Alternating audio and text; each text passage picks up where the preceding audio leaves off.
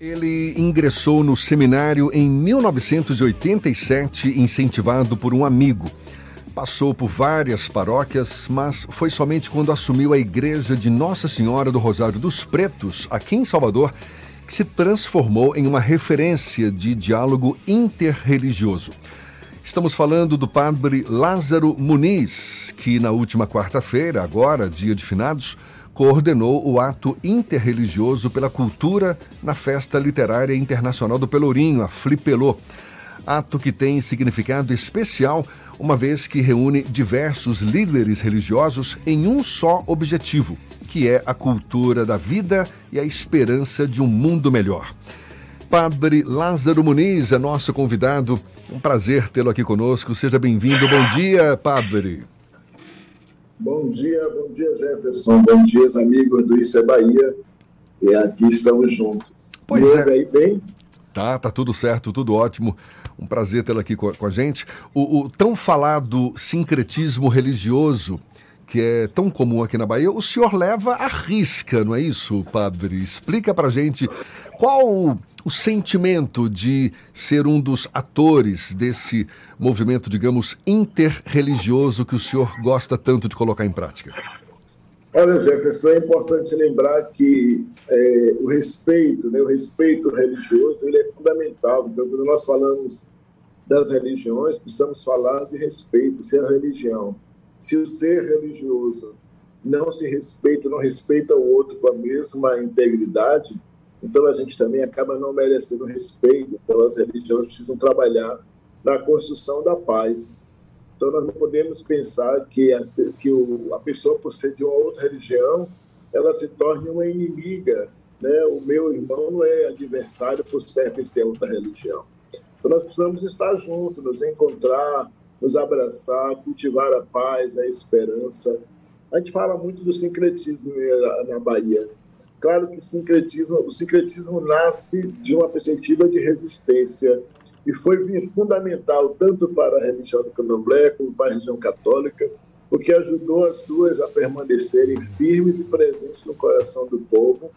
Claro que nós não devíamos falar tanto de sincretismo pelo fato de é, não há uma síntese entre as religiões. Eu acho que há muito mais uma convivência e até mesmo porque se a gente estabelecer um sincretismo tão é, fundamentalista, a gente poderia dizer até que continuamos a dominar. E nós, nós não queremos. As religiões precisam ser dominadas uma pela outra, né, no sentido de fusão. Elas precisam de convivência, de compartilhamento da vida, da esperança, da fé e, com certeza, do respeito. É o Porque tipo. Não precisamos trabalhar a questão de tolerância, vamos trabalhar a questão de respeito, acima de tudo. O senhor acredita, o senhor sente que é, é, é, é o tipo do sentimento comum entre seus pares, padre? Essa postura que o senhor.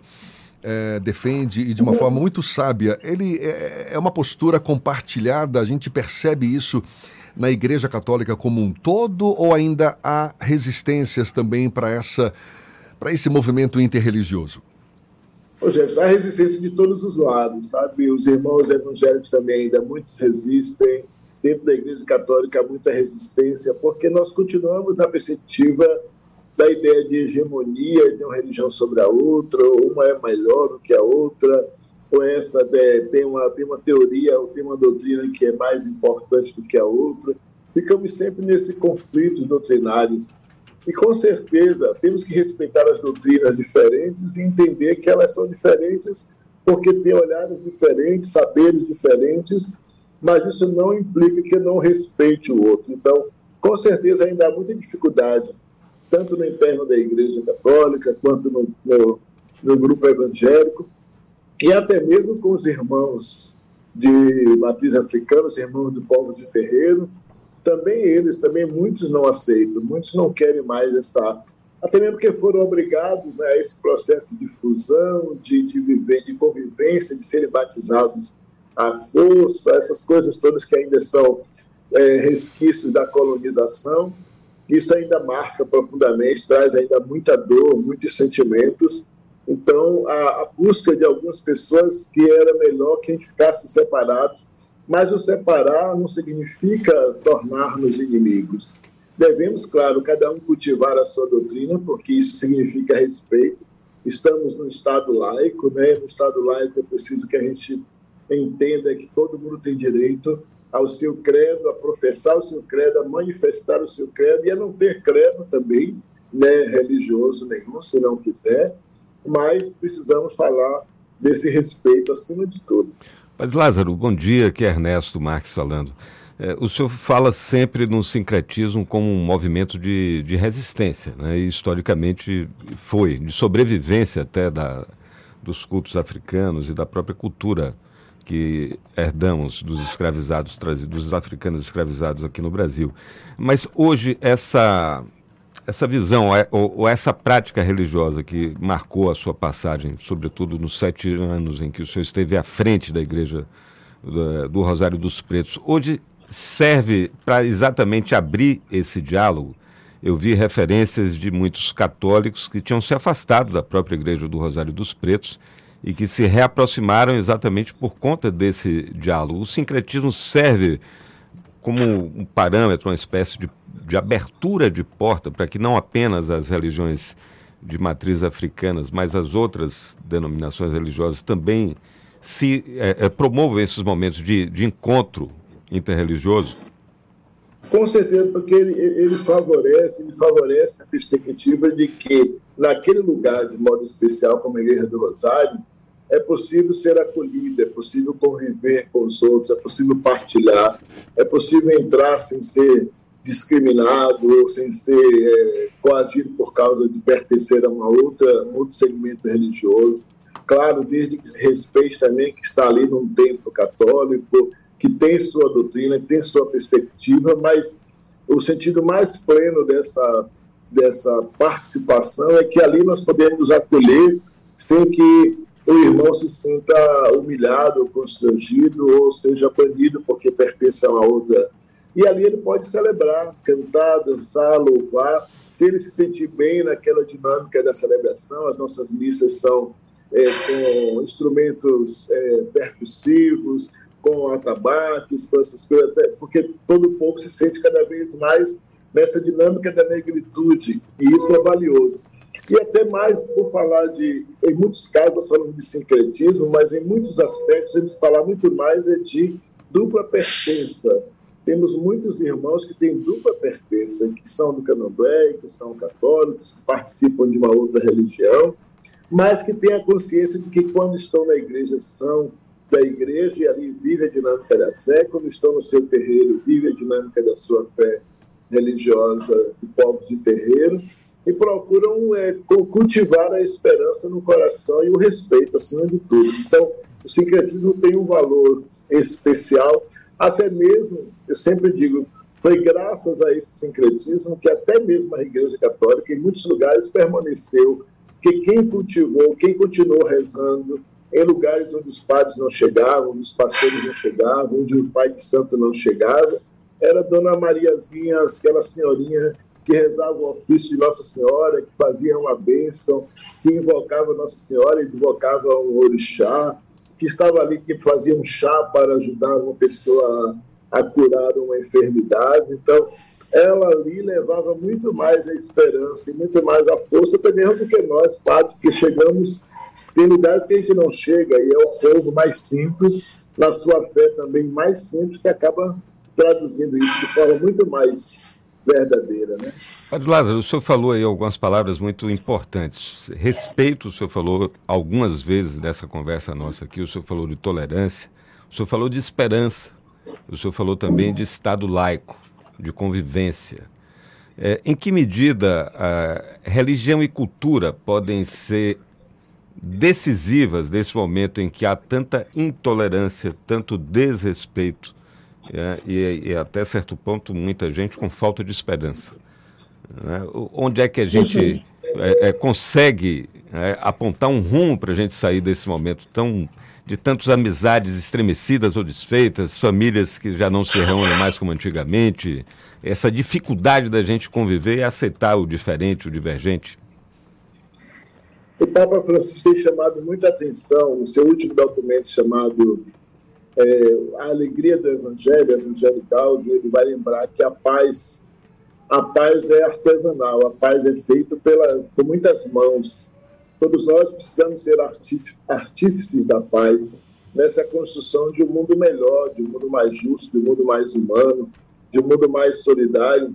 Aí precisamos fazer o cultivo da cultura da paz, da cultura do amor, da cultura do encontro, da cultura do respeito e, acima de tudo, claro, também a parte literária, que é importante que a gente possa cultivar, a dança, a música, a festa, a alegria, tudo isso pode trazer novos sentimentos e, acima de tudo, precisamos é, cultivar a cultura do diálogo, né? Como você bem lembrou, essa situação política trouxe muito estremecimento, muitas pessoas se desentenderam. Eu tenho amigos que não querem falar comigo por causa das opções políticas, outros que me mandaram muitas mensagens horrorosas, outros que me chamaram de traidor, outros que me chamaram de padre disso, padre daquilo. E realmente a gente vai tentando refazer esses encontros, esses laços que foram rompidos, quebrados, porque nós acabamos ficando é, muito é, partidários no sentido negativo da coisa, sem entender que é preciso esse Estado democrático de direito, é preciso respeito às pessoas, é preciso a valorização das pessoas, é preciso entender que a troca de ideias, de saberes, isso não nos torna inimigos. Precisamos é, ter argumentos para discussão, para compreensão e, e compartilhar os saberes acima de tudo. Por isso precisamos de um Estado laico, mas um Estado que respeite o direito à religião. O Estado laico não pode se entender como um Estado sem religião, ou um Estado que é contrário à religião, porque se o Estado laico é para cuidar do cidadão, ele precisa respeitar tudo que o cidadão precisa, e a religião também, o cidadão e a cidadã precisam. Então, esse Estado tem que valorizar e, e permitir que este homem, esta mulher, tenha a possibilidade de cultivar a sua religião e seja respeitado na sua religião. Muitas vezes a compreensão de Estado laico para muitas pessoas é de um Estado sem religião ou contrário à religião. Não, se o cidadão, a cidadã, se as pessoas querem viver a dinâmica da fé, elas devem ser respeitadas e garantidas esse direito. Então, precisamos cultivar mesmo a esperança. A FIPELO abriu essa porta que foi interessante desse encontro que fizemos no dia 2, para rezar pelos mortos e para cultivar a cultura do encontro, do amor, da esperança. E todos nós entendemos que sem isso nós não conseguimos fazer o bem que Jesus pede, que é amar a Deus e amar o próximo. Só assim eu consigo fazer isso acontecer de verdade. A gente está conversando aqui com o padre Lázaro Muniz, que é o pároco da igreja de Nossa Senhora do Rosário dos Pretos. Da Santa gente... Cruz agora. Né? É, e para agora... gente, a gente encerrar, padre, o senhor falava da resistência que ainda existe entre as religiões para o aprofundamento desse movimento interreligioso. Na sua avaliação, como que as igrejas em geral podem ou, ou, devem desenvolver nas próprias comunidades, nesse contato do dia a dia com os seus fiéis, esse processo de educação para o diálogo interreligioso, considerando, claro, as tradições de cada religião e a necessidade de uma convivência harmoniosa entre as diversas crenças. Se lembrou bem, Jefferson. Acho que, acho que o, o grave problema que está acontecendo é que nós ainda não conseguimos levar essa dinâmica para dentro das nossas igrejas, dos nossos centros, dos nossos grupos religiosos. Às vezes acaba sendo uma relação apenas de algumas poucas lideranças que entende que isso é importante. Então, nós precisamos realmente trabalhar a educação religiosa, a formação para um sentimento ecumênico. E o ecumenismo não pode ser simplesmente uma relação de alguns, mas é uma, tem que ser uma consciência de fé. É, eu preciso ser ecumênico enquanto eu preciso cuidar do planeta, cuidar das pessoas, cuidar do, do, do homem e da mulher, em todas as suas instâncias, também na dinâmica religiosa eu preciso estar aberto para o diálogo, eu preciso compreender que o outro tem o direito à fala, tem o direito à voz, tem os seus direitos que devem ser garantidos e respeitados.